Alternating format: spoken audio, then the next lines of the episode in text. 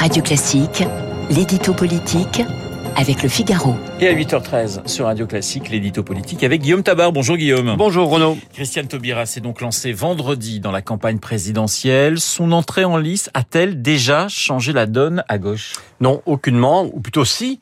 Euh, elle a contribué à rendre la situation à gauche encore plus confuse qu'elle était, ce qui n'est pas peu dire. Dans sa vidéo vendredi, hein, Christiane Taubira a dit que la gauche était dans une impasse. Vous me direz déjà qu'on n'a pas attendu euh, pour le savoir. Et puis, lorsque vous avez déjà cinq voitures engagées dans une impasse et qui ne peuvent plus avancer et qui ne savent pas comment reculer, est-ce que l'arrivée d'une sixième voiture est de nature à résorber l'embouteillage? Évidemment non.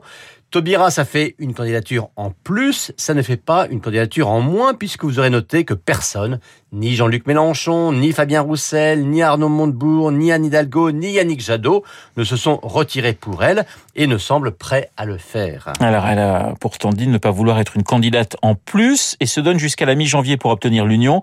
Est-ce totalement impensable d'y parvenir, Guillaume? Écoutez, que la dispersion, l'émiettement même de la gauche soit une forme de suicide électoral, tout le monde en est convaincu.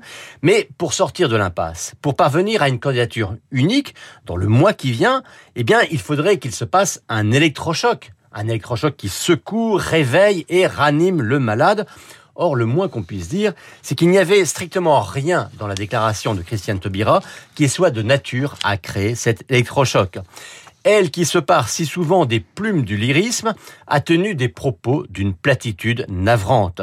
Sa vision de la gauche et du pays s'est limitée à une poignée de formules passe-partout, et elle n'a même pas cherché à esquisser une méthode de dialogue ou de sélection entre les candidats déjà en campagne.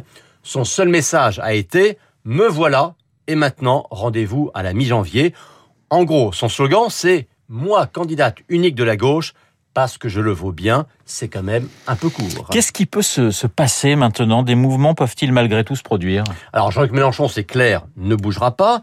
Yannick Jadot ne veut pas non plus bouger, estimant à juste titre avoir déjà remporté sa primaire.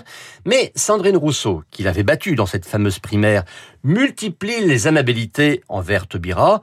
Donc l'ancienne garde des Sceaux n'obtiendra pas le retrait du candidat écologiste, mais elle peut l'affaiblir. Maigre consolation. Reste le cas d'Anne Hidalgo, toujours autant à la peine. La maire de Paris a proposé un débat télévisé entre tous les candidats de la gauche. Est-ce une manière de préparer les esprits à sa sortie? Au mieux, Tobira pourrait se substituer à Hidalgo, mais même ça est loin d'être acquis.